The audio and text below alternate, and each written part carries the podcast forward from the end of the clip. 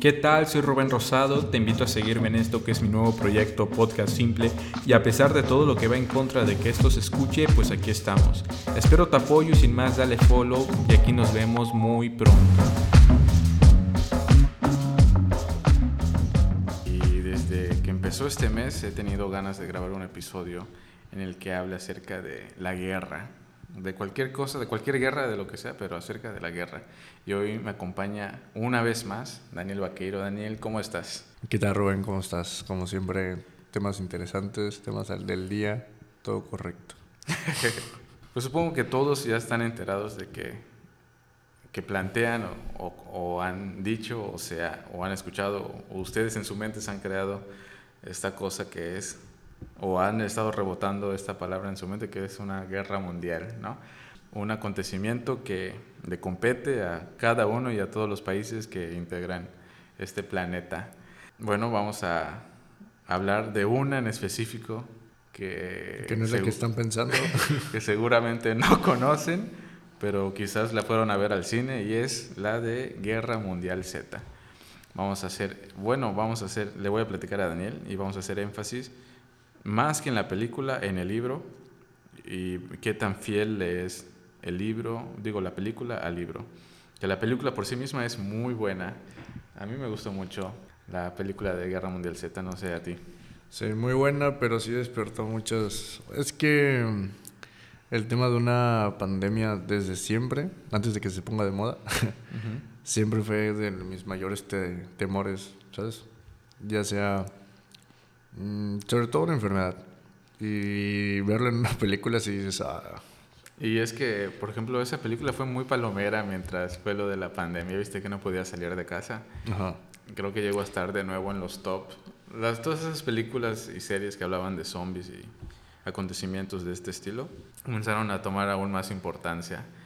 Y, y, justamente de eso vamos a hablar también, cómo es que a pesar de que hay una cultura de zombies actualmente, o sea, consumimos películas, series, libros y demás, aún así yo creo que no estamos listos ni por un poco para poder ver un zombie frente a ti. Sí, es que son cosas muy diferentes, o sea, tenemos muchos ejemplos.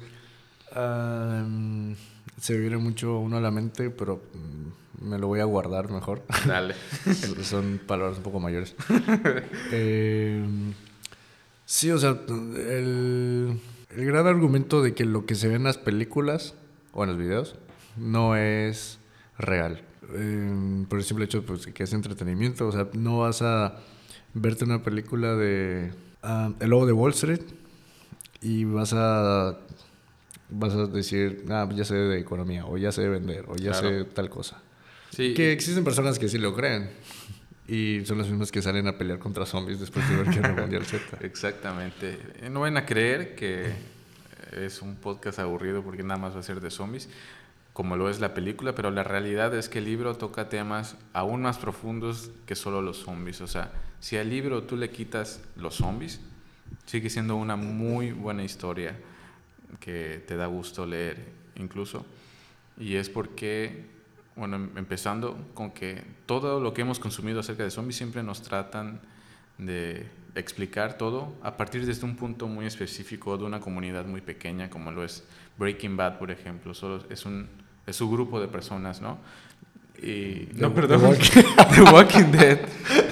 Rebobines. Se cancela todo. The Walking Dead.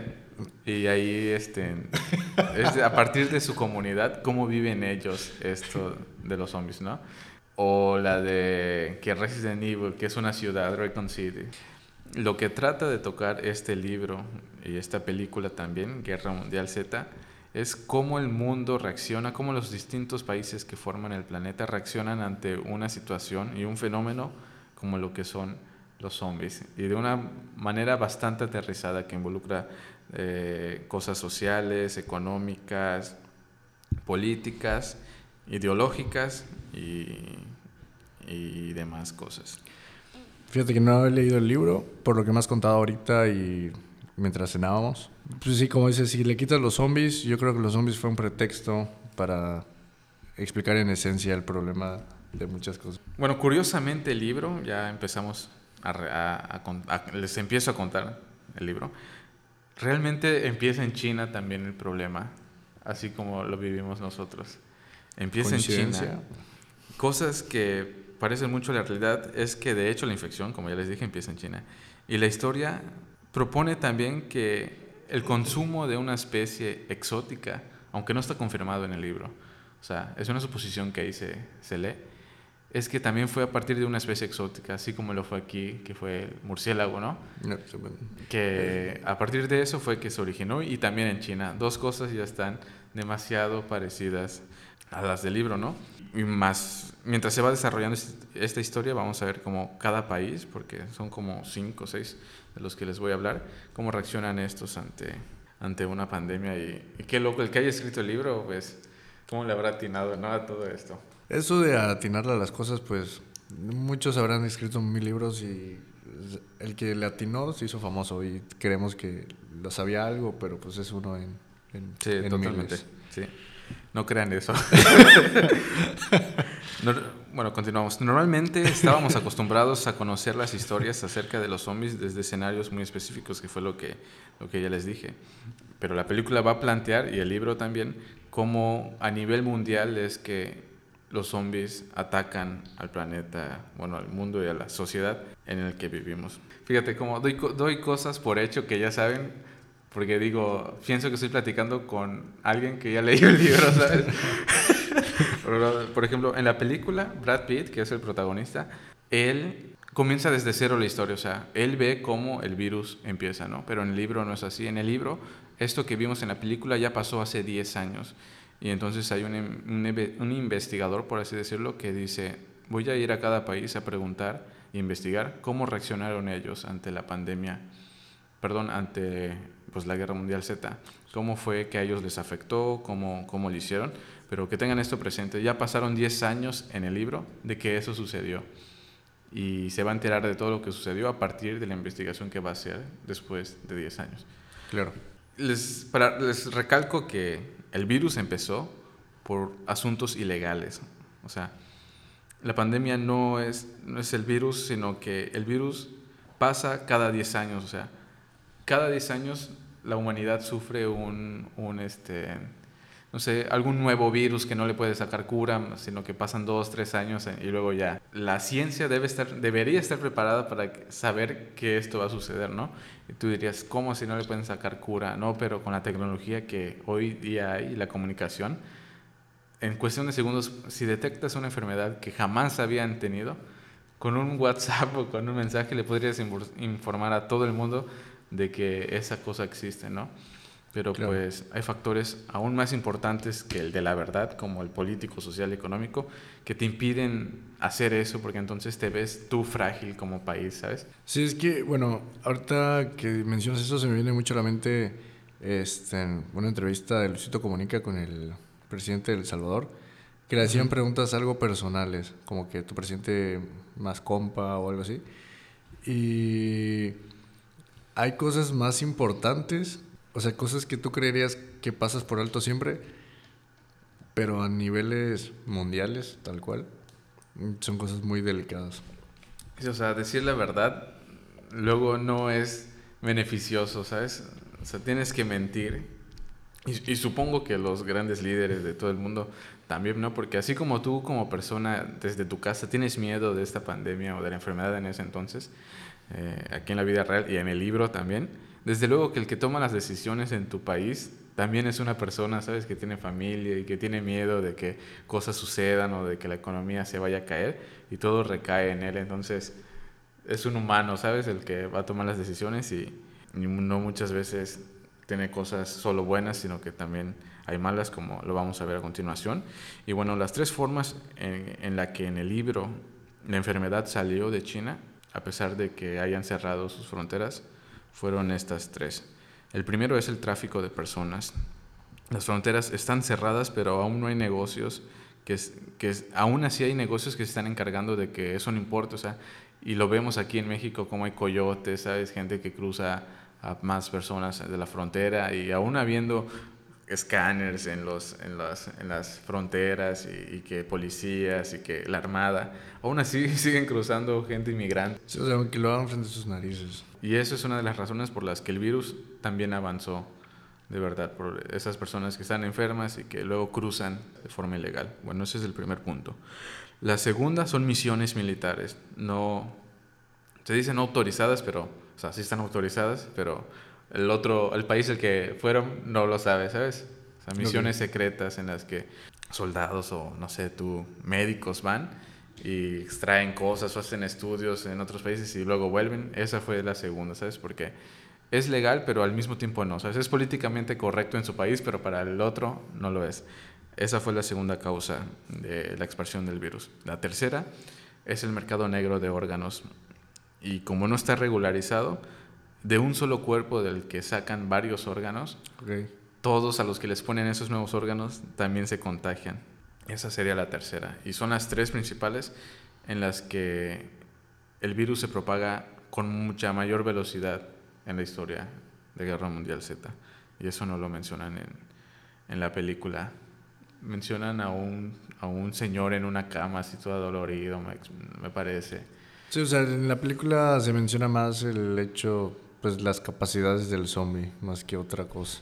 Sí, y, pero este punto de la, de la informalidad con la que sucedió esto, te dice mucho de cómo la irresponsabilidad de, la, de las personas hacen que cualquier cosa pueda suceder. O sea, por ejemplo, la enfermedad esta, a pesar de que hay reglas, de que hay leyes que, que, te regularizan que no debes de irte para allá, de que no debes de sacarle los órganos a alguien, no debes matar gente, pero como a la gente lo hace, entonces suceden estas cosas, ¿sabes? Y aunque esté regularizado y aunque lo marquen como ley, mientras siga pasando, entonces no hay control de eso. Entonces la enfermedad sale. Y es que muchas veces piensas que es el, que el gobierno debería luchar contra eso y muchas veces hasta lo apoya, ¿sabes? Es que, pues si tú tienes, o sea, si es arbitrario que es legal y no para el gobierno, pues a su conveniencia va a decir, ah, pues tal cual, o sea, si es bueno para la economía, pues venga, no importa que... Sí, o sea, o sea hay excepciones. Sí, importa mucho más la economía y ahorita lo vamos a seguir viendo. El primer país del cual les voy a hablar que reacciona ante esta, y es el primer país que, que toma como realidad la noticia de que hay zombies en el, en, el libro, recuerden que hablamos del libro. Y en la película igual creo que es una parte, la parte más fiel al libro, que es Israel, cuando van a Israel y vemos la muralla, como los zombies la escalan, bueno, eso tal cual está en el libro. Pero hay, para poder entender por qué hicieron una muralla y por qué creyeron en la noticia de los zombies, hay que considerar dos puntos. El primero es su ley, es su ley, o sea, su ley administrativa del décimo hombre, que no sé si ya te la platiqué. Sí, sí. Bueno, ahorita se las vuelvo a platicar. y, este, y de que muchas veces ellos han creído que cosas son falsas y son verdaderas. Ejemplo, los hornos de Hitler. Ellos no creían que, que el movimiento nazi iba a acabar o que tomaba a los judíos y los, se los llevaban. No lo creían, ¿sabes? Y durante toda la historia se han dado cuenta de las cosas más perversas que creyeron que no eran verdad, en realidad les sucedieron a ellos.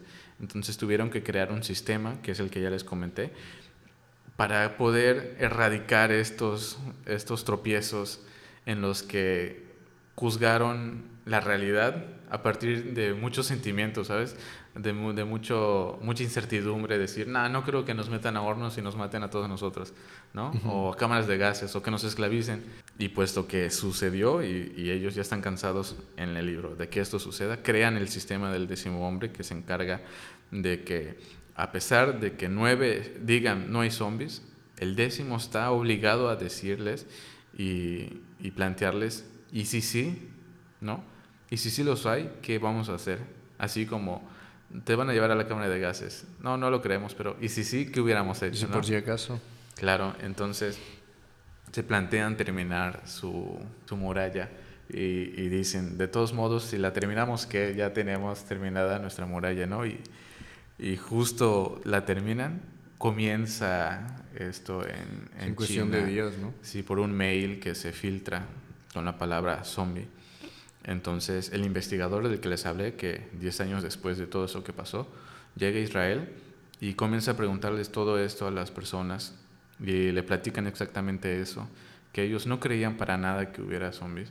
Sin embargo, cuando los hubo, el, el, Estado de Israel permitió que cualquier persona pudiera entrar este, si estaba dando negativo a la enfermedad. Creo que ahí les checaban las... O sea, las si, si daba positivo, ¿no? No podía pasar. ajá, si, daba si daba positivo no podía pasar. Ajá. Si daba negativo, sí. Eso fue lo que hizo Israel, que fue el mejor, la mejor respuesta que pudo haber en- o que hicieron, ¿sabes? O sea, creer que algo es real cuando nadie cree que es real fue lo que lo salvó y, y- y vaya que en la historia le ha demostrado que, que va, todo va en contra de ellos. Entonces, este, el segundo país sería Estados Unidos. ¿Qué piensas que, que hizo Estados Unidos? ¿O qué piensas de lo que hizo Israel? Bueno, es que existen muchos movimientos de pues para mejorar. Pues siempre es pensar que lo que no va a pasar va a pasar. Como dice eh, Old Spice, creo que es. si algo puede salir mal, va a salir mal. Bueno, no dice así, pero Creo que es la ley de. Murphy, que dice, si algo puede salir bien, puede salir mejor. creo que lo dice Santander. Pero digamos que dice que si algo puede salir mal, va a salir mal. Sí, puede salir peor. Entonces, evitar eso de que pudiese salir mal, eh, pues fue es esta parte del décimo hombre. Sí. Y Pero todo Pero es eso que- requiere incluso una inversión Sí, a eso iba, monetaria, a eso iba. Así es una por otra, porque tampoco vas a po- poder contemplar todos los errores que pueden haber, porque pues es realmente imposible. Lo que sí se puede hacer es minimizarlos. Y la mejor herramienta para evitar los errores es los históricos, la información El contexto histórico. y Pero, por ejemplo... Pero, ¿cómo vas a saber si. Claro, aparte hay de muy- yo, yo creo que ahora mismo hay qué- demasiada burocracia para que una decisión como esa sea tomada y la inversión económica y también ideológica, porque la gente la cual paga impuestos y donde, de donde va a salir la lana para construir una muralla no te cree, pues te despoja del poder o, o no sé. Mm, sí. O sea, dudo que pidan opiniones, pero. Sí, pero ajá, en- entiendan un poco que, o sea, para poder vivirlo así tal cual, Sí, o sea, ¿de dónde, de- por ejemplo, pues es que, bueno, sigamos con el ejemplo de los zombies. ¿Cómo, de dónde vas a sacar información de algo que nunca ha pasado? claro. Entonces, o sea, ¿cómo vas a saber que se avecina algo si nunca, si no puedes ver los síntomas de otras Y es que es cosas muy parecido a la película de, de DiCaprio de Don't Look Up, No mires arriba, en donde planteaban que un, un asteroide no iba a impactar con la Tierra. Y a pesar de que tenían los datos de que era real, pues nadie les creía. Sí, y eso viene de, me acuerdo, de una parte de esa película fue que eh, no tenían información de lo que había pasado antes. O sea, tenían información, pero no tenían con qué compararla. Es decir, ahora sabes que si es noche y, y te quedas bajo la lluvia, pues muy probablemente te vas a enfermar. Entonces evitas salir a la lluvia, porque sabes que te vas a enfermar. Pero ahora, ¿cómo sabes que te vas a enfermar si nunca te ha pasado? O sea, de, también va por ese lado la película. Ah, no hay no hay empirismo. Y, yo creo que por ahí va lo de Israel. Ahora, Estados Unidos es un poco más... Ajá, hay, hay que recordar que Estados Unidos es el país capitalista por, por excelencia. No hay nadie que lo haga mejor que ellos y, bueno, China. y, y- y no, y en la película igual de este de Don't Look Up, creo que podemos hacer una reseña de esa. Es más fácil este, en digerir el fin del mundo que digerir el final del capitalismo. Es que, como te platicaba, no, no me imagino otra, otro modelo. Pues O sea, existe, ¿no? O sea, el Sí. comunismo, el socialismo. Sí, claro, pero... O sea, diría, es que todos tienen fallas, pero pues yo creo que este es el que más fallas tiene y, y es el que rige en todo el mundo. Sí. Casi todo el mundo. Y bueno, pues Estados Unidos, no sé qué, cómo les caiga la noticia, pero en el libro Estados Unidos es el país que peor fracasa a la hora de llevar esta pandemia o esta, este fenómeno zombie. Es el peor país que peor reacciona. ¿Por qué? Porque fracasan por sus propios intereses, ya sea por políticos o por manipular a su gente. Les, les decían que ellos tenían la cura cuando en realidad no pero era para que la gente estuviera tranquila y siguiera trabajando y su economía no cayera. Imagínense cómo Estados Unidos prefiere, en el libro, no sé si en la vida real, en el libro, prefiere que la gente crea que todo está bien y que lo que pasa fuera de su país no es cierto, con tal de que su, de que su economía no, no colapsara. Es que es, es, muy egoísta. O sea, em, pues no, es, no es novedad, ¿no? Es un país egoísta y aún así internamente es aún más egoísta. O sea, son muy, muy de ponerse la camiseta, por así decir. Y, y como decías al principio del, pues de no mostrarse frágiles, pues piensan que si todos paran y ellos no, pues van a tener aún más ventaja. Sí, pero fíjate qué tan capitalistas son que incluso fingen tener una cura para venderla y aprovecharse de la situación que el planeta está viviendo. Y te la venden, ¿no? Y evidentemente esta no funciona. Y la gente al adquirirla y no hacerles efecto, pues se siguen contagiando de igual modo, pero ganaron dinero. ¿Me explico? O sea, a pesar de, todo, ganaron dinero. Y ese es y eso es lo que hizo que Estados Unidos cayera, el, mentirle a, su pueblo, el, considerar que mostrarse fuertes iba a ser que realmente así estuvieran, o sea, como la opinión pública igual, porque ellos eran dueños, son dueños de los medios masivos de información y controlan bastante muy bien ese mercado y lo que ellos digan que es verdad, aunque no lo sea, si todos lo creen, se convierte en verdad también, como lo decía Hitler, una mentira repetida 100 veces se convierte en, en una verdad.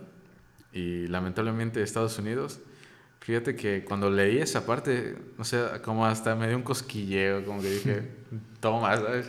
Porque siempre ha sido potencia y, nunca se ha visto titubeada ni, ni, rota, ¿no? Y que una pandemia, porque ahorita lo vamos a ver, cómo países tercermundistas logran llevar mucho mejor la pandemia que, que estas potencias mundiales como lo fueron China y Estados Unidos. Israel, ya lo mencionamos, y también les fue bien. La que sigue, de hecho, es, China y, y China falla, de hecho, de una forma muy similar, muy similar a lo que sucedió aquí en la vida real, que fue por tratar de encubrir este fenómeno. Porque si, no sé si viste las noticias y tampoco sé qué tan verdad, qué tan cierta sea esa noticia en la que el médico que descubrió esto del COVID, como que lo quiso comunicar, pero lo silenciaron y creo que lo mataron, ¿no? Pues sí, murió misteriosamente. Ajá, fue, fue este asesinado.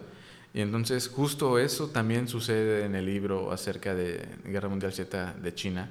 El, el país, en vez de contener y comunicar que hay una nueva enfermedad a la que no le encuentran cura y que está matando a muchas personas y que aparte de eso, que se mueren, se convierten en zombies, eh, prefirieron ocultarlo y no decirlo para, de nuevo, al igual que Estados Unidos, y recordemos que ellos son los dos grandes capitalistas, fingir que el problema no existe y eso fue lo que también hizo que todo el mundo se enfermara con los tres factores que les mencioné, que fue el de eh, trata de personas, el de los órganos y las, y las operaciones militares no, no sé cómo decirlo, secretas, ¿no?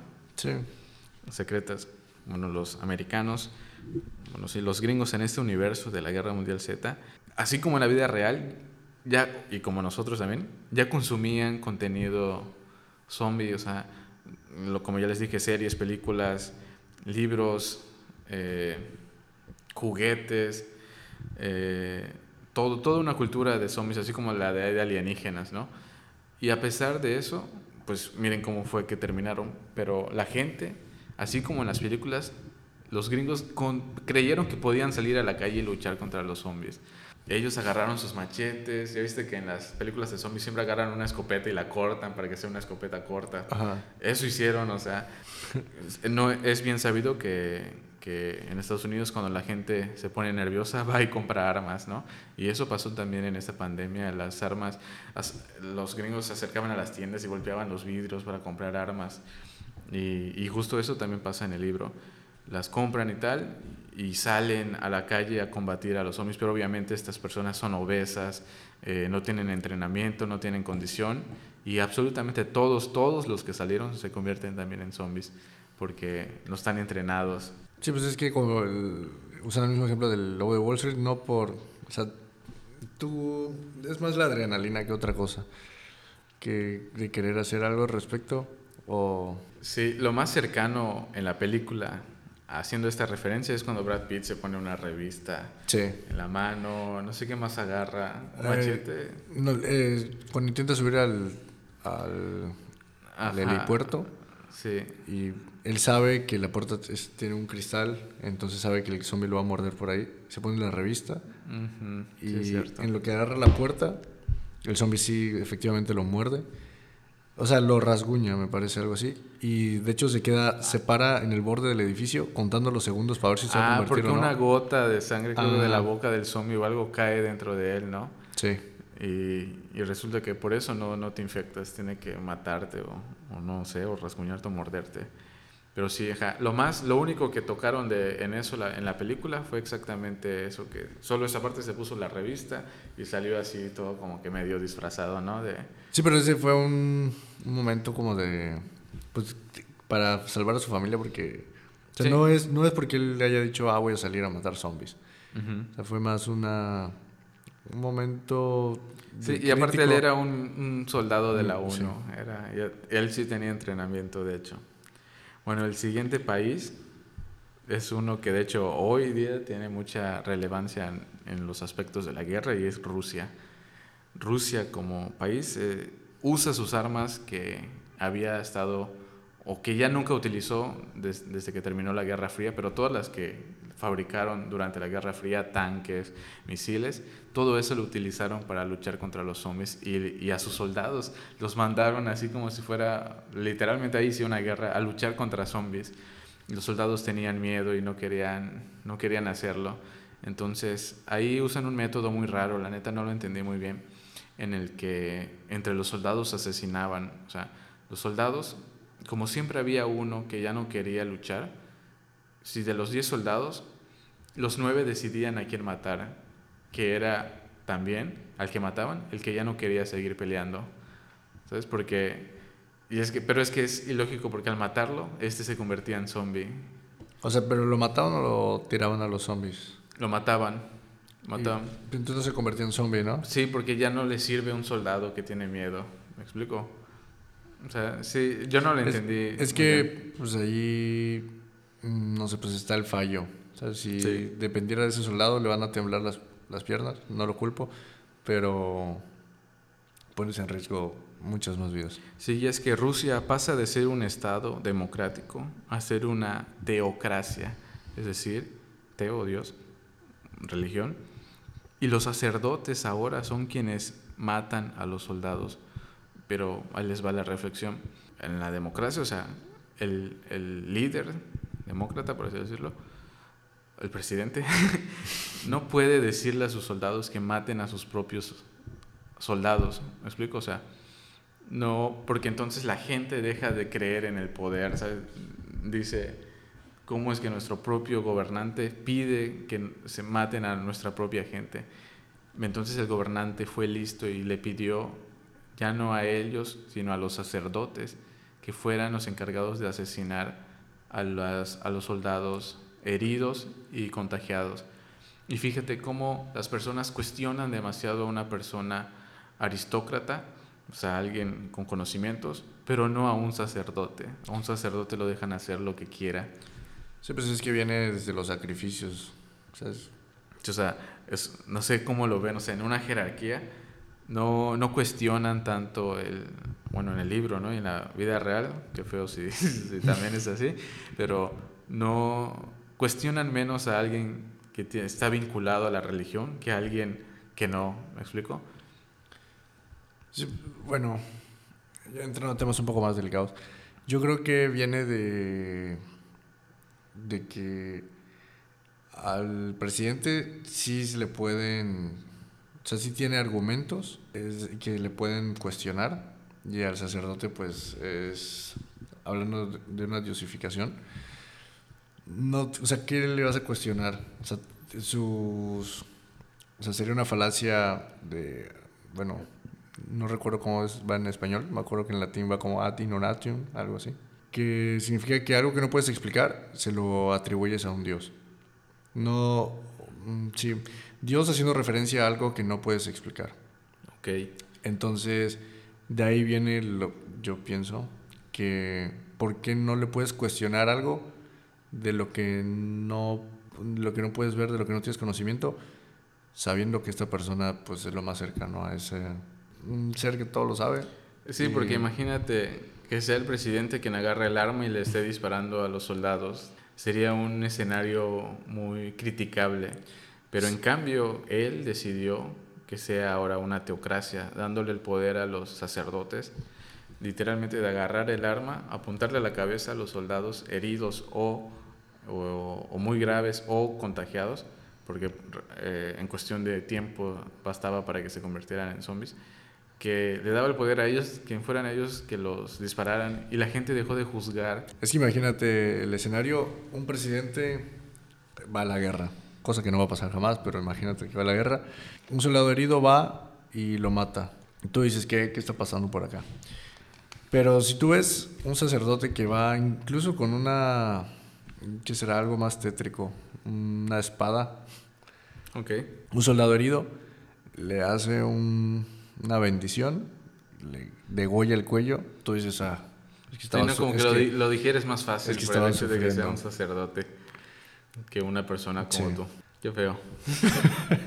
Pero pues eso es lo que sucede en Rusia. Ya dijimos Israel, que hicieron su, su muralla a partir del método del décimo hombre. Estados Unidos, que fracasa en todo lo que hace, porque en el libro los, los hacen ver como unos mentirosos, controladores de noticias y, y capitalistas que te venden curas con tal de ganar dinero cuando la cura todavía no se encuentra. China, que le pasa exactamente lo mismo a Estados, que a Estados Unidos, por encubrir todo lo que sucedía dentro de su país, no lograron contener la enfermedad y esta salió. Y también mentían en los números, no decían la cantidad de muertos que en realidad había, sino de la que había le quitaban un montón y no daban no daba cuentas. Pero es que esto que Es que esto lo veo, mm, por ejemplo, eh, ya extrapolándolo a la pandemia que, que, estamos viviendo este, yo me ponía a pensar mucho sobre, pues, salía en la tele números que decían, hoy se contagiaron 353 personas. Yo dije, güey, ¿cómo, ¿cómo sabes cuánta gente se contagia? Y lo que me llamó la atención fue que dije, bueno, igual se refieren a casos positivos, pero no, o sea, había una cifra de contagiados, había una cifra de casos positivos y pues eh, una cifra de, de, gente que falleció. Entonces digo, ah, no creo que sea tan verídico. O sea, mientras menos formal, pues más se presta la mentira. Y a lo que voy con esto es que viene pues, de lo ilegal. O sea, la parte que no puedes registrar, pues es mentira. Sí, siempre va a ser un problema que no vas a poder erradicar, incluso sin zombies el actuar sobre los límites y la ilegalidad. Pero, por ejemplo, así como nacer, es, al nacer eres acreedor de un acta de nacimiento, por así decirlo, cuando mueres es de un acta de defunción, ¿sabes? Y lo que, así, lo que aquí en México estaba pasando, y me acuerdo muy bien, es que todos estos casos que eran de COVID fueron tratados como gripa típica. Sí. Ponían gripa típica, gripa típica. Se murió, gripa típica. ¿Sabes? Entonces, dije, pues, ¿desde cuándo muere tanta gente, no? Por, por una gripe típica, hasta que ya se, como se formalizó y todo. Incluso podías cambiar la razón de la muerte a COVID, que, ah, que era verdaderamente la razón por la cual había muerto tu familiar o, o tu, la persona cercana. Ya desde entonces, porque no sé cómo funciona esto, pero recuerdo que, pues, si no dices que es COVID, pues te moriste por otra razón, ¿no? Y estadísticamente no estás contando una muerte como COVID. Sí, porque eh, yo me ponía a pensar mucho, y es que esto lo pienso mucho, que si conocía a alguien que se había contagiado y veía el número en la tele, decía, y si no se hubiera contagiado, ¿de verdad hubiera bajado ese número? Claro. Y pon tú que eso pues, no pasó con una persona, pasaron con cientos o miles de personas.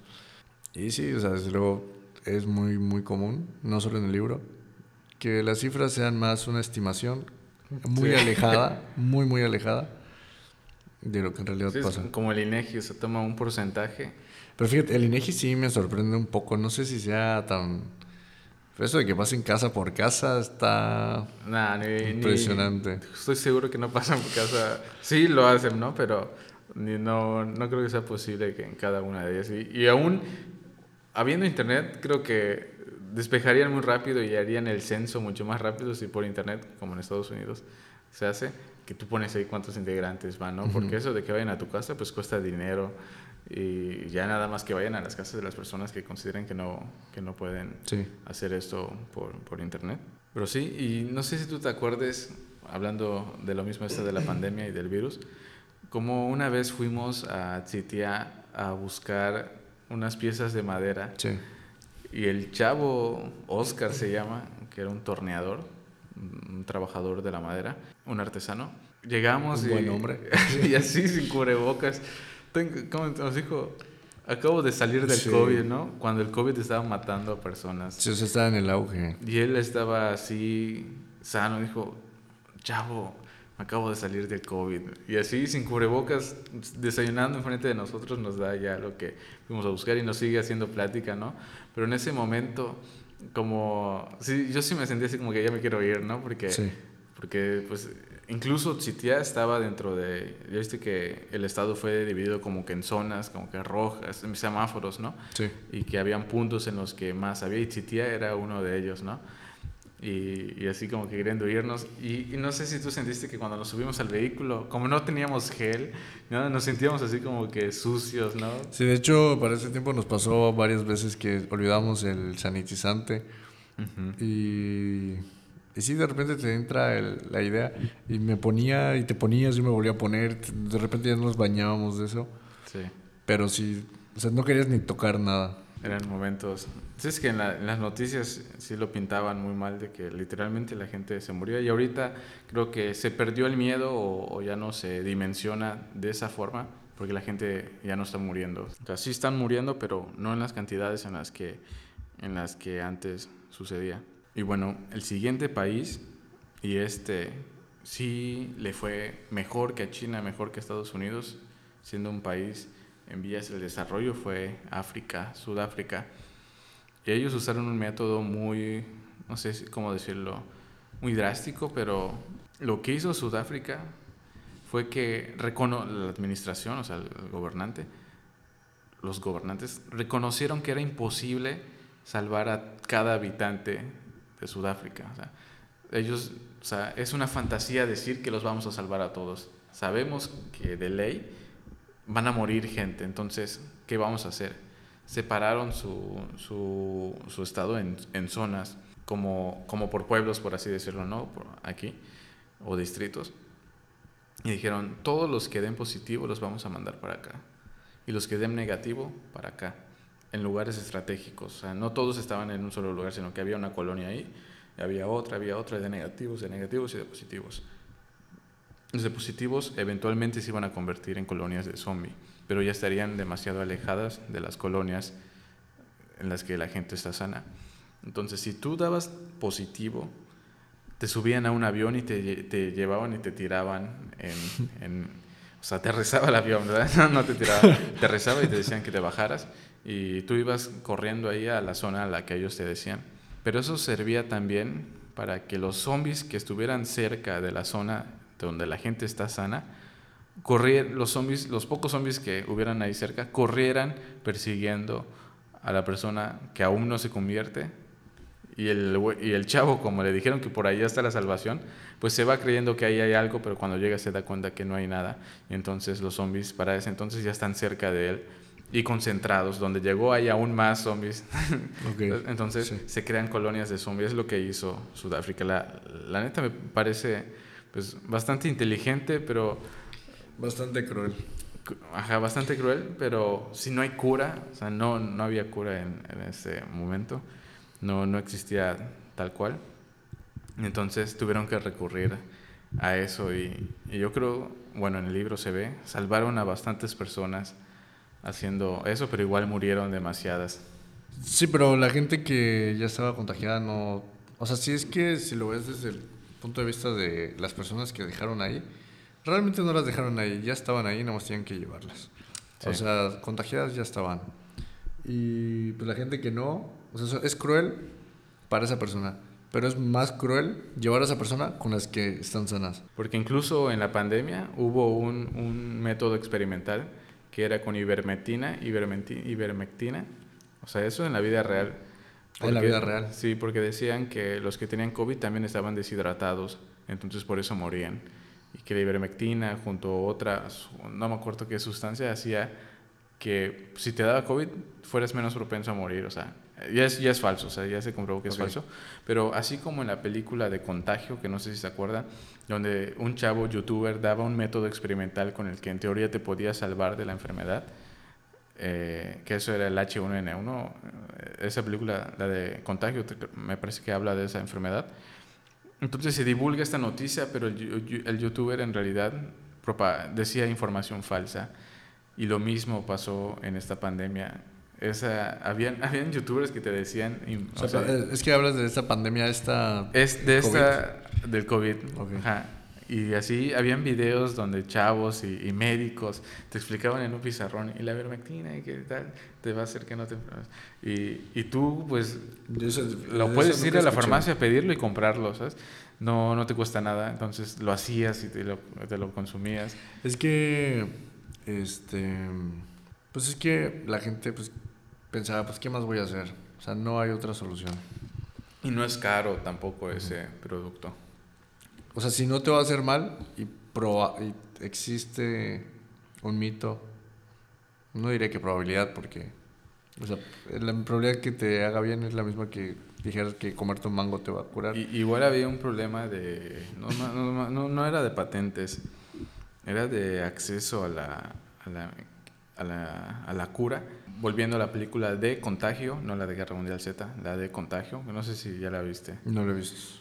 La de Contagio, ahí te explican cómo es común que a personas muy importantes del sector salud, personas bastante importantes, ya sean científicos o, o investigadores del tema o lo que tú quieras, como personas bastante específicas son raptadas y secuestradas pidiendo a cambio jeringas con curas. Entonces, para cuando se encuentre la cura, pero no le hacían daño ¿eh? a, las personas que raptaban, las tenían bien y participaban en la sociedad, evidentemente pobre, en la que se vivían, para que cuando haya una cura, ellos dijeran, te damos a este científico a cambio de que nos mandes curas para todo el pueblo pobre en el que vivimos. Y así le hacen, les dan las curas, le entregan al científico.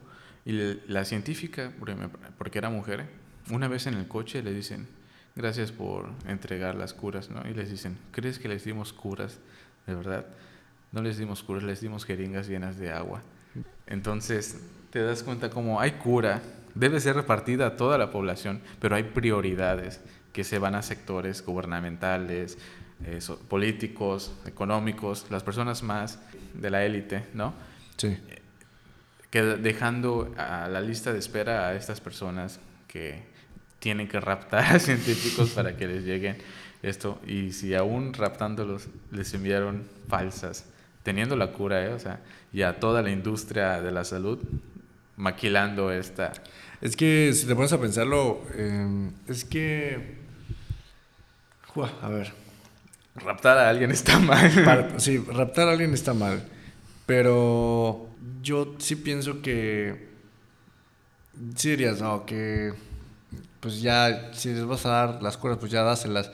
Pero si ellos cayeran en este juego, pues imagínate que, que, se, que pasaría. O sea, si más personas serían raptadas, te refieres, ¿no? O sea, más, más gente sin acceso lo haría. Ellos no saben que no les dieron la cura de verdad. O sea, ellos están inyectando agua y están creyendo que les dieron la cura de verdad. Eventualmente va a seguir sucediendo esto de raptar personas y no creo que lo logren acabar para nada. Eh, pero, mm, bueno, si llegas a pasar actualmente, eh, estoy seguro que sería viral la noticia.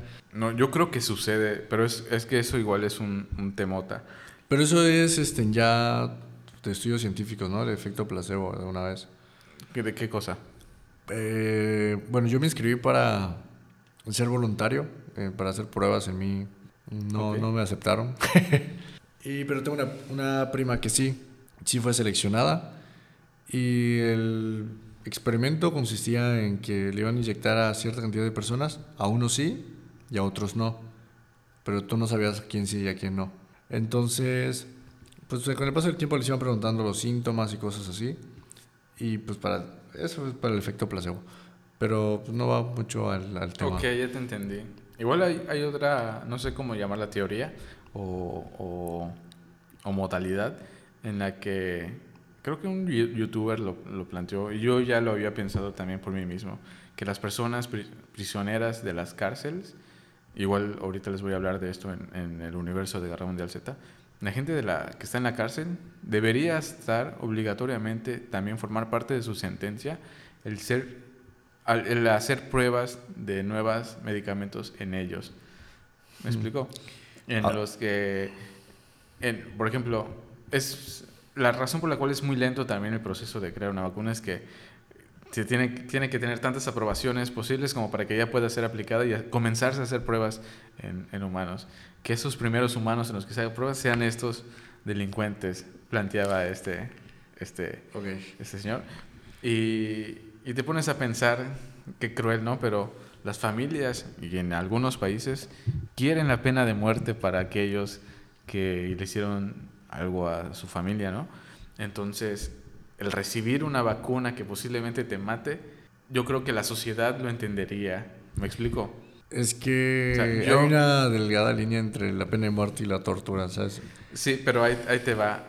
Yo, yo estoy en contra, o sea, personalmente estoy en contra de la pena de muerte. Para okay. mí la muerte no es un castigo, es, es, es, es sí, y hay una película que lo plantea muy bien que se llama, que se llama el, el Valle, un libro, perdón, el, el, Valle Verde o el Camino Verde, la celda verde, donde justamente sucede eso, un, una persona está sentenciado a pena de muerte.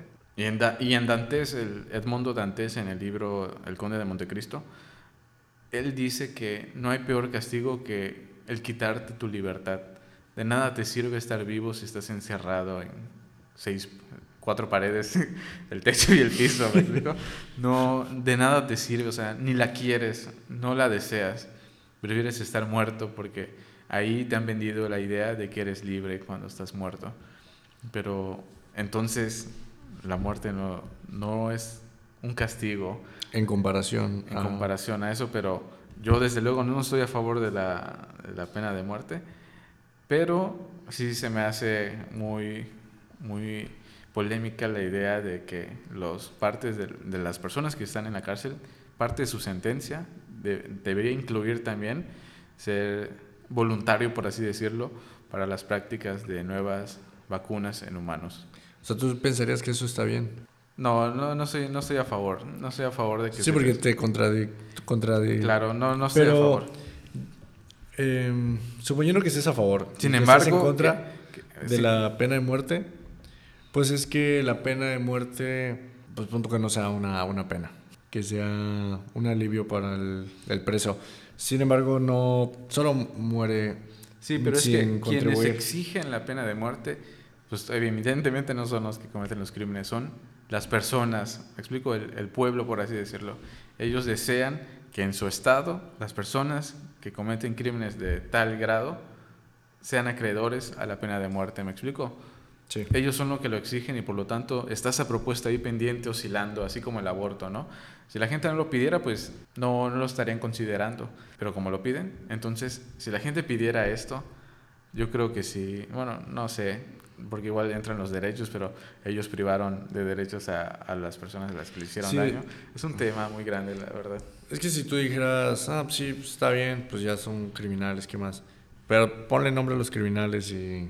Sí, eh, en la vida real, en nuestra pandemia de COVID, eh, no sé si tú recuerdes haber visto un video de Luisito Comunica que visitó África precisamente poco después de la pandemia o durante sí. la pandemia. Creo que era de los países que ya habían abierto sus fronteras, de hecho, por eso lo visitó, porque te acuerdas que dijo que las, siguen cerradas las fronteras, pero los países que estén abiertos voy a visitarlos.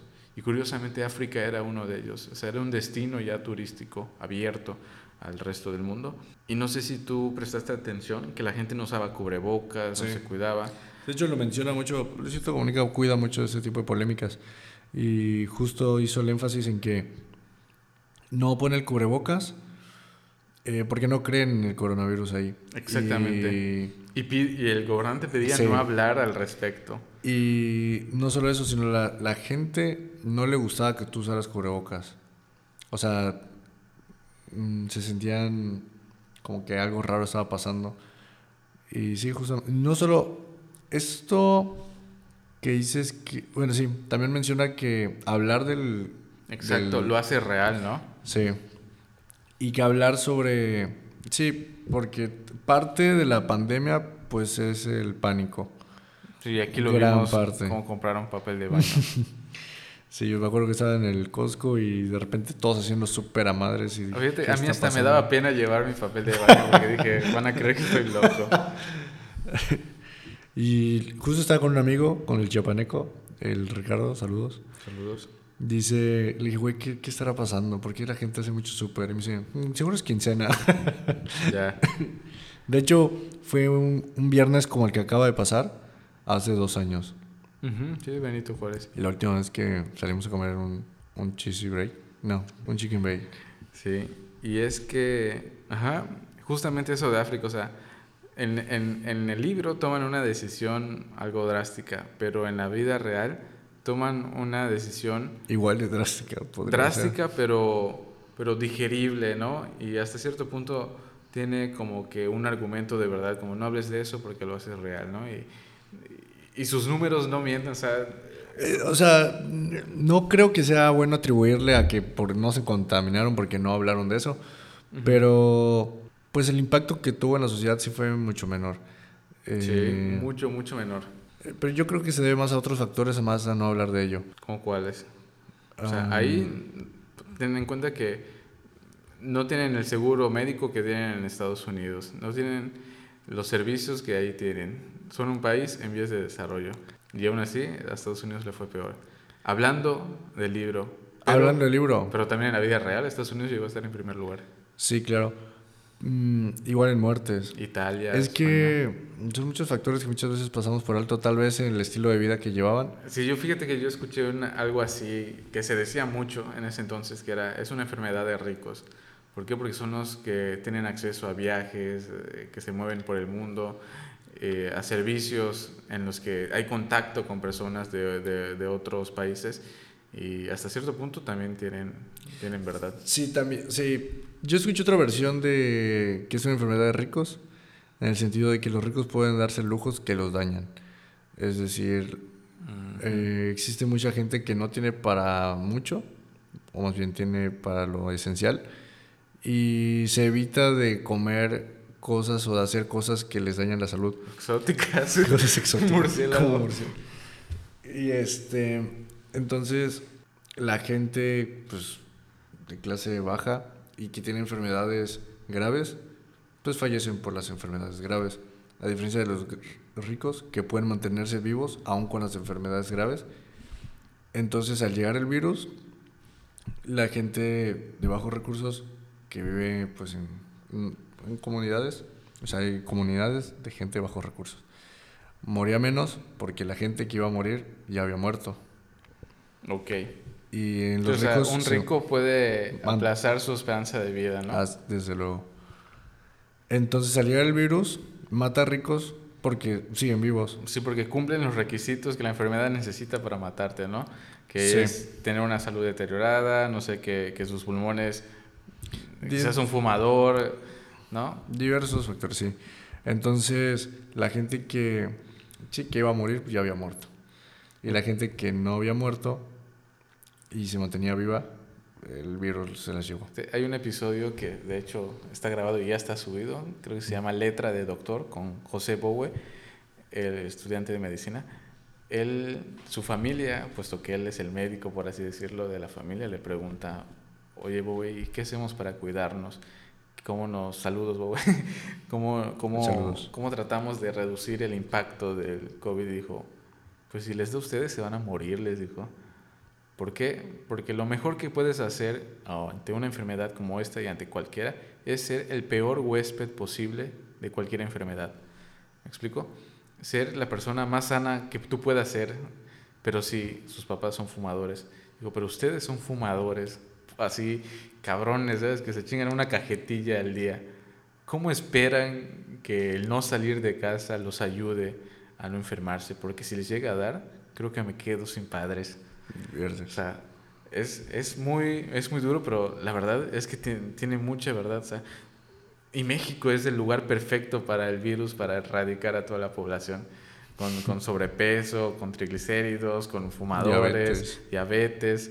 O sea, llegó al Disneylandia de, de, de huéspedes para enfermar y, y, literalmente a mí me hizo mucho sentido lo que él dijo, ser el peor huésped posible de, del COVID, siendo la persona más sana que te puedas permitir, permitir ser y no como un vicio demasiado tonto como el, como el como fumar, ¿no? Que tú gastas dinero para meterte cáncer en la boca. Bastante malo, no lo hagan, bandita.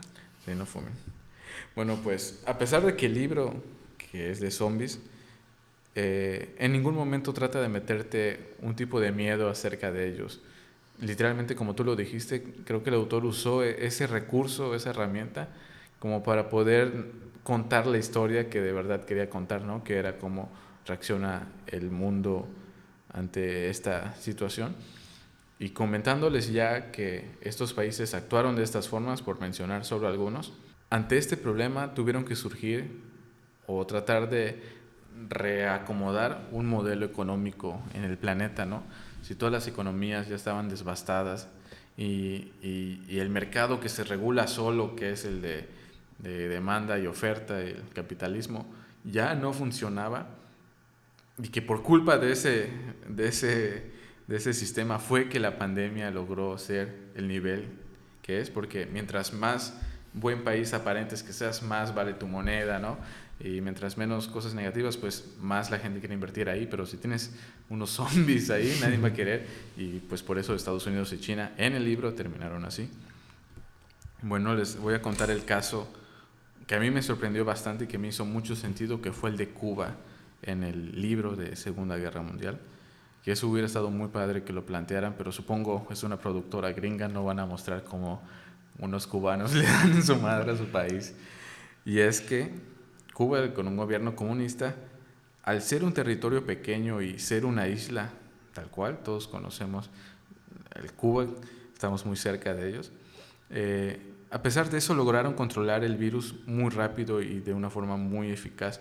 Y creo que incluso en la vida real, no sé, alguna vez, no sé si mi cuate cubano o, o lo vi en una noticia, los cubanos no tratan de enfocarse tanto en la cura de las enfermedades, esto en la vida real, sino en la prevención de las mismas. Tratan de que de prevenir todas las enfermedades posibles en vez de encontrarles la cura a cada una de ellas, ¿me explico? Y que hasta cierto punto es mucho más eficaz. Sí, es un método de mejora. Es, es, más, de hecho es más barato prevenir que corregir. Y entonces comenzaron, bueno, Cuba al poder ya controlar su virus, o sea, es una isla, o sea, pero no lo extrapolemos porque hay islas en el libro que sí, que sí eh, fueron afectadas, pero Cuba, precisamente ellos, al tener este tipo de gobierno que si no saben cómo funciona, es que el Estado se encarga de ti, o sea, si eres cubano, el Estado se encarga de, tus necesidades, obviamente con las carencias que, que espero que ustedes conozcan que esos, esas personas tienen. Pues pues Cuba empezó a aceptar a refugiados, es decir, refugiados de todas las naciones del mundo que dieran negativo al virus, ellos los aceptaban. Entonces, como son comunistas y para que el Estado se haga cargo de ti como, como extranjero eh, que dio negativo al virus, para que el Estado se haga de ti, puesto que así es su gobierno, tienes que ser cubano. No importa que hayas llegado a este país, si no eres cubano, el Estado no se va a encargar de ti. Entonces, tienes que ganarte el, el, nombre, o sea, el título, el, la nacionalidad. La nacionalidad cubana, de hecho. Y para ello tenías que trabajar, hacer los trabajos que ellos te pidieran. Y hasta cierto punto te convertías en un esclavo, porque era una mano... Y imagínate, Cuba tiene mano de obra barata y no solo y no los estás obligando, sino que ellos quieren salirse de sus países para poder llegar a un lugar sano que es Cuba y comenzar a trabajar. ¿Me explico? O sea, qué mejor que tener esclavos que quieren ser esclavos. ¿Me explico? Para que dimensionen un poco lo que estaba sucediendo. Cuba convierte esclavos a todos los refugiados que llegan a Cuba Y al tener trabajadores de sobra y mano de obra de sobra, pero sobradísima, pues construyen muchas cosas y empiezan a tener demasiado dinero. O sea, todos los países le dan lo que ellos quieran a cambio con tal de que salven a las personas que ellos tienen sanas. En, en, eso logran establecer en el mundo un tipo de comercio viable en el que salvan personas a cambio de recursos. Y Cuba comienza a crecer de una forma impresionante. Empiezan a tener mucho dinero, establecen un mercado en el mundo y hasta cierto punto se vuelven capitalistas, cosa que se veía muy lejos de Cuba, o sea, imposible de que eso llegara a suceder. Y los que eran cubanos originales, los que eran ya nativos de ahí, no extranjeros que adquirieron la nacionalidad cubana, y que antes eran, vamos a decirlo así, pobres, pues se vuelven ricos y dominantes, porque tienen, tienen a trabajadores gratis que están llegando y pues Cuba no, no es bruta, sino que dijo, pues el cubano se debe volver rico y los extranjeros deben ser los que trabajen para ellos. Y así es como Cuba se convierte en un país capitalista y su economía se vuelve la, la más sostenible de todo el planeta ante esta guerra mundial Z.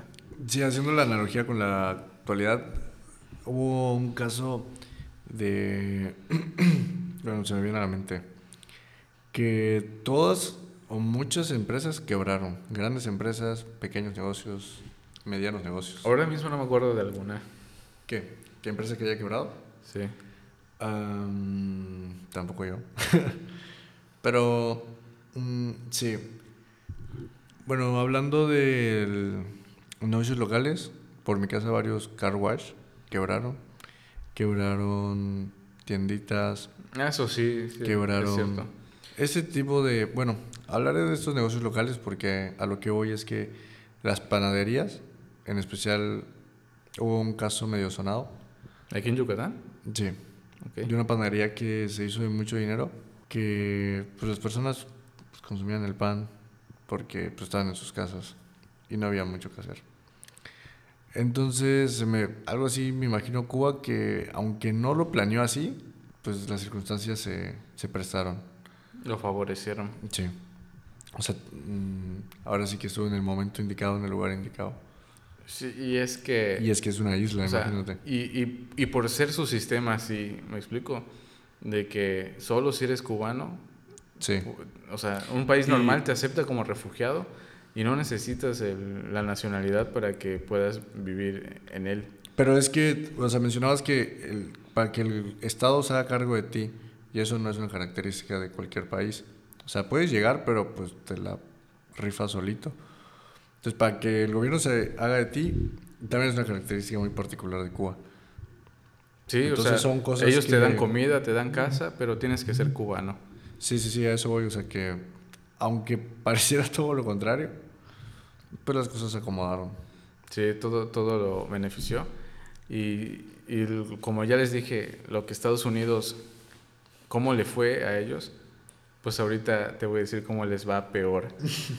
Porque al pasar esto, Estados Unidos le quita los privilegios individuales a toda su población, a toda la nación.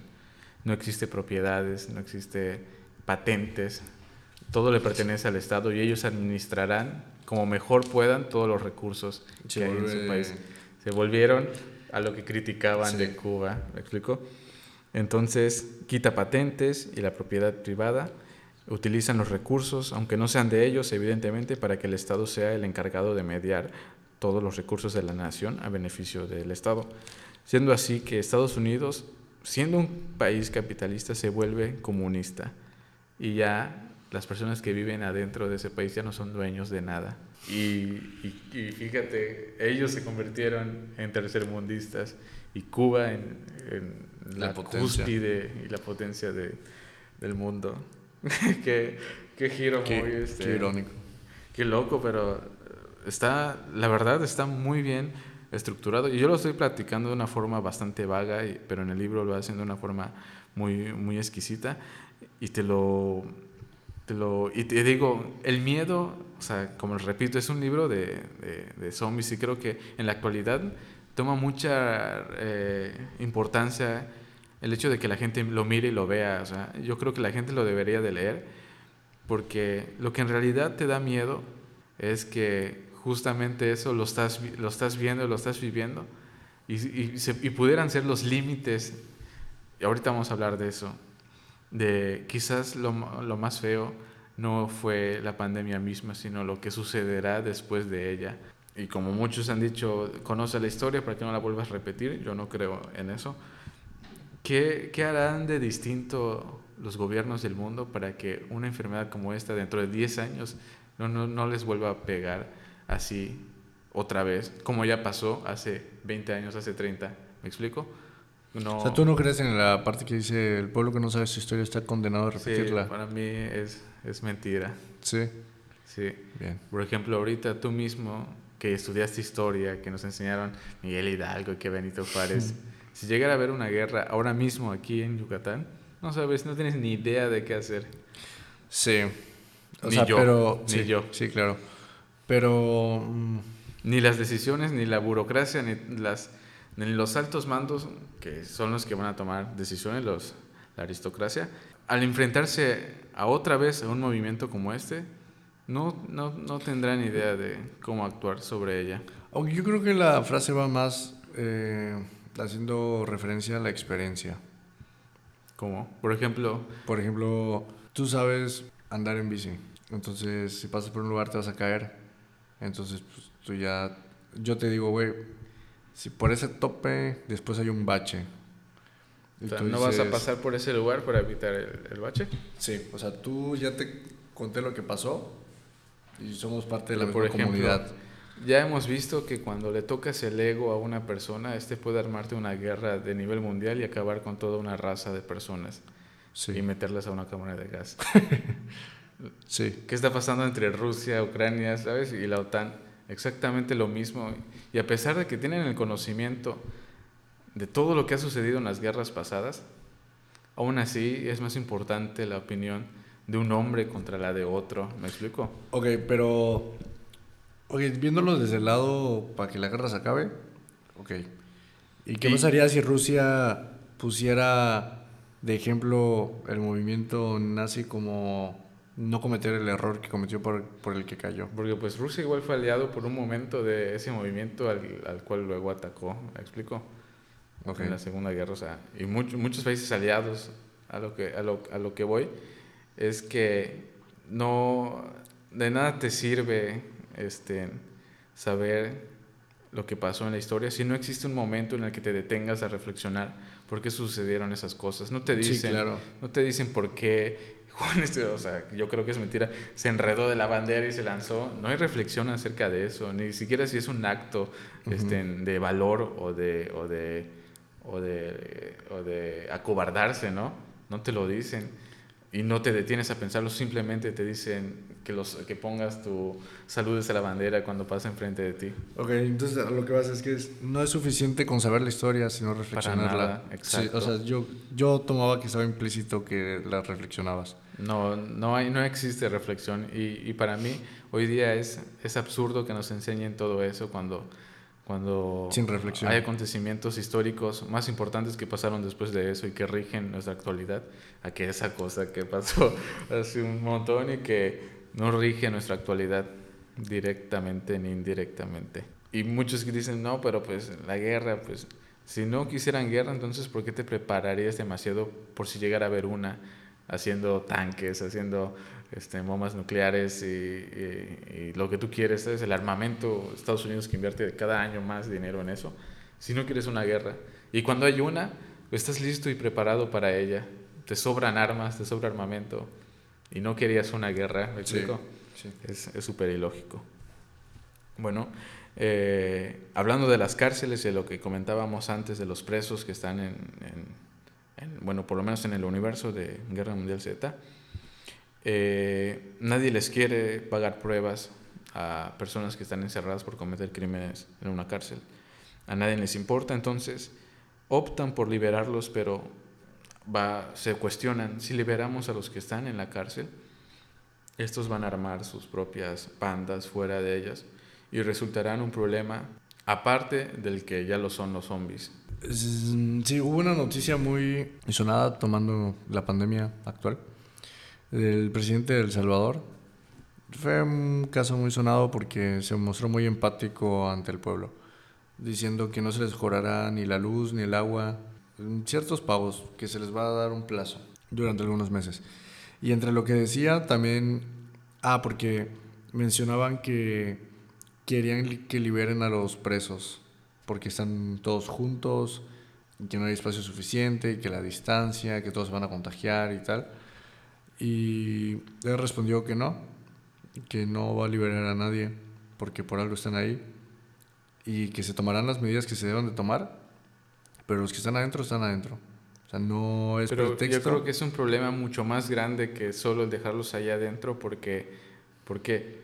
Porque si tú dejas libres a personas que hicieron crímenes, entonces ¿quién te va a encerrar a ti si vuelve, si, si cuando ves que los están liberando, tú vas a una tienda de Goya a un hombre no te van a meter a la cárcel porque están soltando a los que ya están dentro de ella.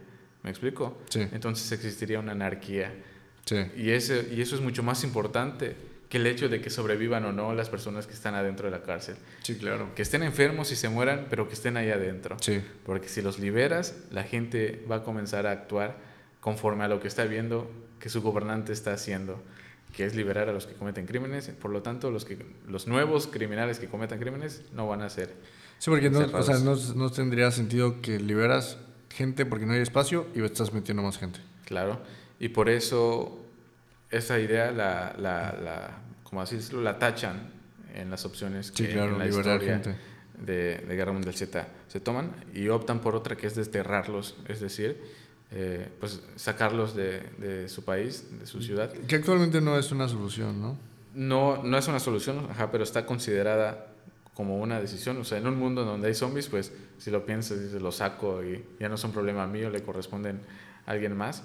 Y por ejemplo, en, que en la antigua Grecia sí era un problema que te destierran, o sea... Sí, claro, pero no había la tecnología era un de ahora castigo inmenso, ¿por qué? Porque al desterrarte e irte a otro lugar, tu rol en la sociedad ya está ocupado por alguien más. O sea, era una, eran comunidades muchas comunidades, pero pequeñas, en donde ya había un carpintero, ya había un carnicero, ya había un, un, un, trabajador, ya había, ya había un albañil, ¿no? Y tú al ser un albañil y sales de ahí, pues ya no necesitan uno, la neta, entonces sobras y dejas, y las personas no te conocen, dejas de ser la persona que eres, no eres nadie. Eh, por eso era un castigo antes. Sí. Pero ahorita pues no... Pero tomando en cuenta que hay zombies, no, no hay transportes y es un problema.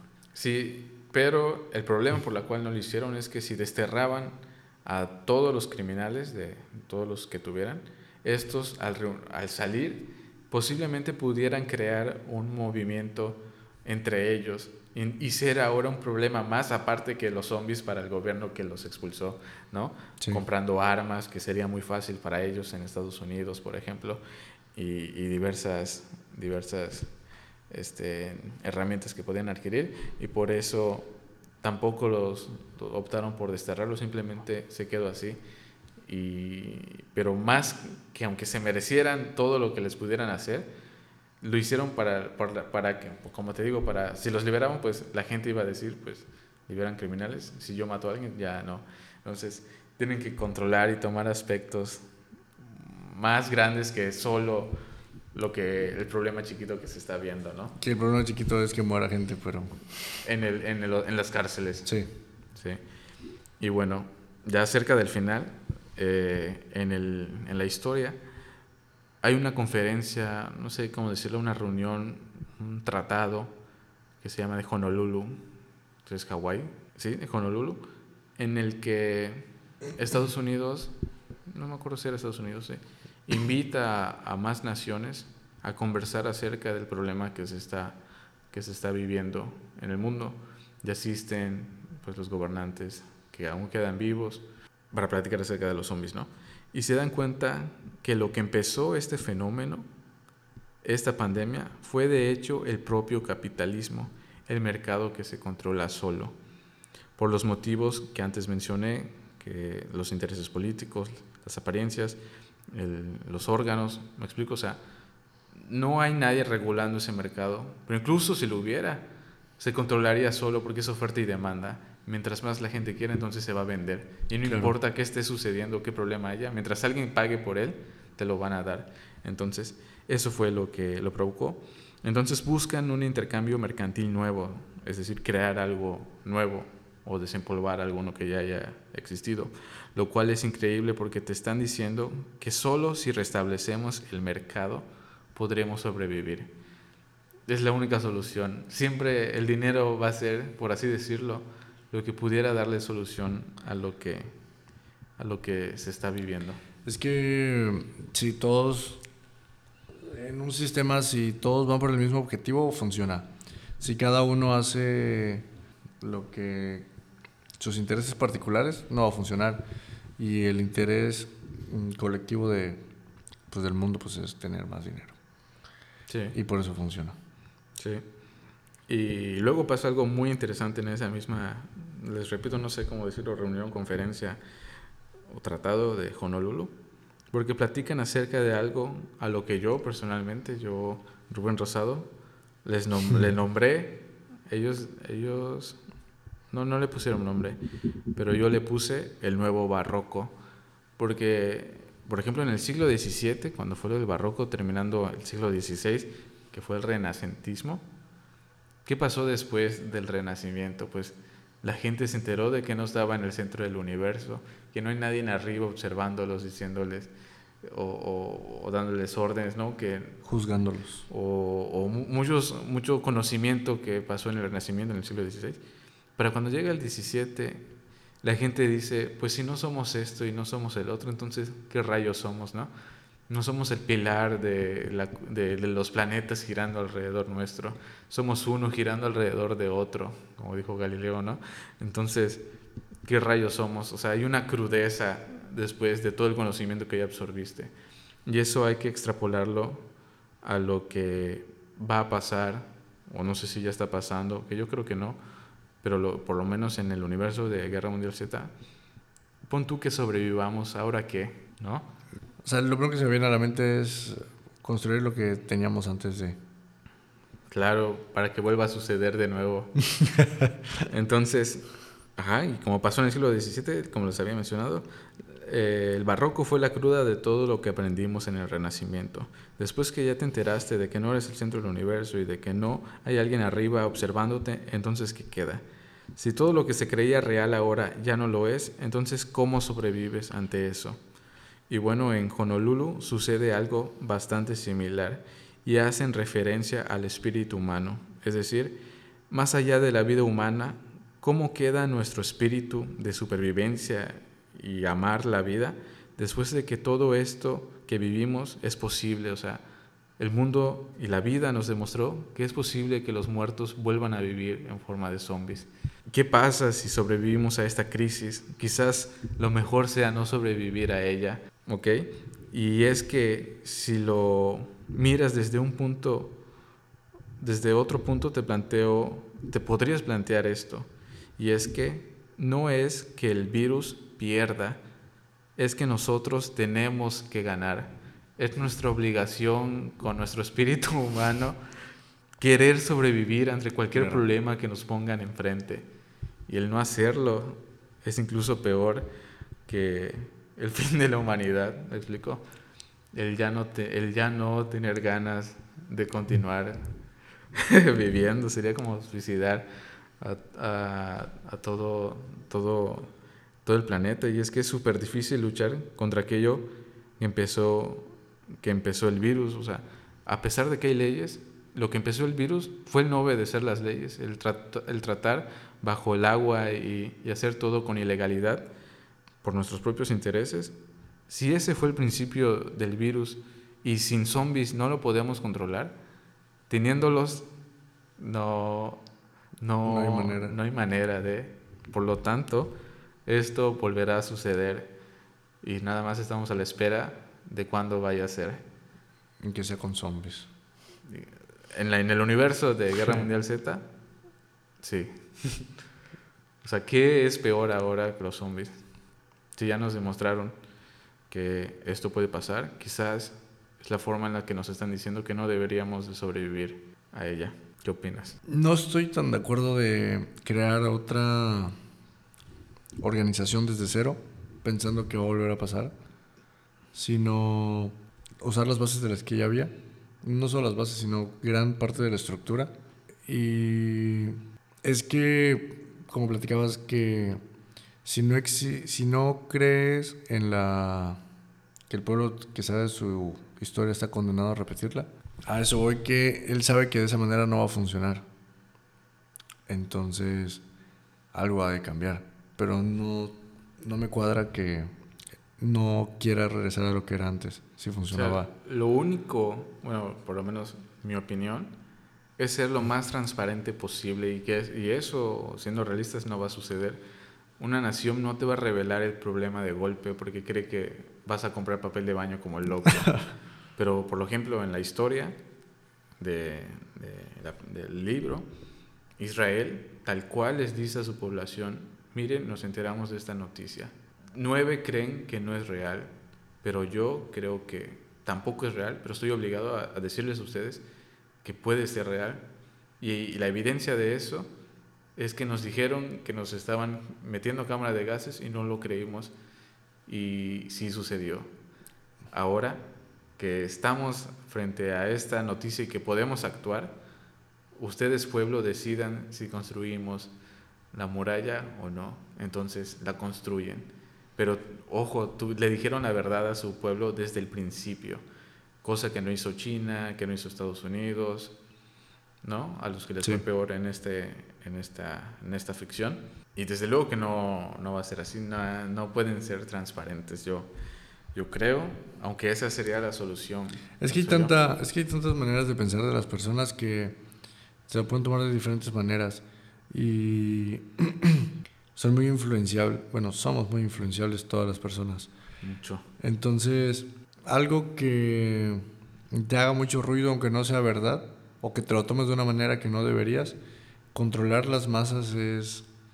o ir en contra de una masa es Siendo tú el Estado, es prácticamente imposible. Yo, yo creo que es, es imposible, sí, pero no, yo creo que es difícil más, no imposible. ¿Por qué? Porque muchas veces se nos ha, por ejemplo, el algoritmo y todas estas, estas tecnologías que se crean son precisamente para, para, para trasladar a cierto tipo de público a ver lo que ellos creen a través de tanta información y data que, que, quieren ver y efectivamente funciona, ¿sabes? Porque la gente compra, compra, compra, compra porque esa tecnología funciona. Y precisamente por eso demandan a Facebook muchas veces, porque controlan eh, votaciones en otros países. ¿Me explico? O sea, controlar las masas es posible. El problema es que de tantas mentiras ya no crees ni incluso ni lo que es verdad. Y en Internet no es posible verificar que algo sea cierto o sea falso. Ejemplo de eso es, por ejemplo, lo del virus. Si te llega un WhatsApp de tu amigo que vive en China diciéndote, no salgas de tu casa, compra lo que necesites, porque hay, un virus aquí que nos está matando, no lo vas a creer real. Para nada. Incluso le dijeron las noticias de ahí o algo, pues son especulaciones y yo digo, lo vivimos.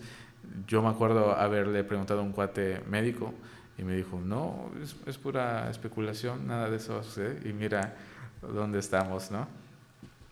Entonces, desde luego que creo que, que incluso poniendo leyes y regulando todo, de hecho, por eso empezó el virus en esta historia, por la gente que actuaba de forma ilegal, que, que actuaba fuera de la ley, entonces el virus se esparció. Que así comenzó lo de lo que vivimos. Exactamente. Entonces, la pandemia no sería mala si no afectara a nuestras economías hasta cierto punto. No se le daría la importancia. El virus, hay acá una, como que una frase, el, el, virus no es la pandemia, la pandemia es política, económica, ideológica y social, porque con la tecnología que hoy tenemos puede ser controlada una enfermedad como esta, puede ser aislada o lo que tú quieras, pero, pero tu, idea, tu idea de que es falso, ¿no? El, comprar lo que tú creas que necesitas porque te está, te está dando miedo. Y los políticos que tienen intereses más allá del que la salud de la gente a las cuales gobierna, son los que van a hacer que de nuevo esta, de este fenómeno vuelva a suceder, por la incertidumbre más que nada, creo yo. Y, y, y, lo increíble es que si quitas a los zombies de la historia, aún así hay un problema y, y, lo podemos saber porque es bastante parecido a lo que acabamos de vivir. Sí, sí, como desde el principio es un pretexto a los hombres para explicar el problema. Sí, o sea, vivimos, pon tú que, que, la, que el mundo hubiera vivido una guerra, la pandemia tal cual y las economías como se vieron colapsadas son la consecuencia de una guerra y tuvimos las consecuencias de una guerra sin tener una guerra, ¿ya? y, ahorita hay gente que, y ahorita hay gente que quiere armar una. sí, que es la, o sea, que ya no circula el dinero. Exactamente. Es, es este, por eso les recomiendo que, que, aunque ya les haya yo contado bastante de, de esta historia, no hay, no, hay, no hay comparación a que tú la leas por ti mismo. Yo creo que me tardé una semana leyéndolo, así como de una hora por día. Y no compré el libro, lo leí, no me siento orgulloso de eso, pero lo leí en, en, en internet. Pero sin embargo, está, creo que hoy día eh, tiene mucha importancia todo lo que, lo que ahí se dice. Y sí me impresiona como países tercermundistas por los cuales nos das un peso hoy, son los que sobrevivieron en ese, en ese fenómeno. Y, en la película, por ejemplo, el, ¿cómo acaba? Ah, con la cura, ¿no? Con el... No es exactamente la cura. El camuflaje. El camuflaje. Sí, eso no, este... Sí, sí, hablan, sí hablan de eso, pero no es lo más importante, repito. O sea, los zombies nunca fue lo más importante en la historia. Sí aparecen y, y tal, y le dan peso a todo lo que se dice, pero tal cual no, no es el problema, sino globalmente cómo se vive una pandemia, no, perdón, cómo se vive un apocalipsis y no desde el punto de vista de una ciudad o personal. Se escucha muy interesante. Justo te iba a decir que me lo prestes, pero... Y ya ustedes desde, ustedes mismos, se pues pregúntense qué onda, ¿no? Con, con lo de... Vale, pues este ha sido el episodio del día de hoy, espero les haya gustado.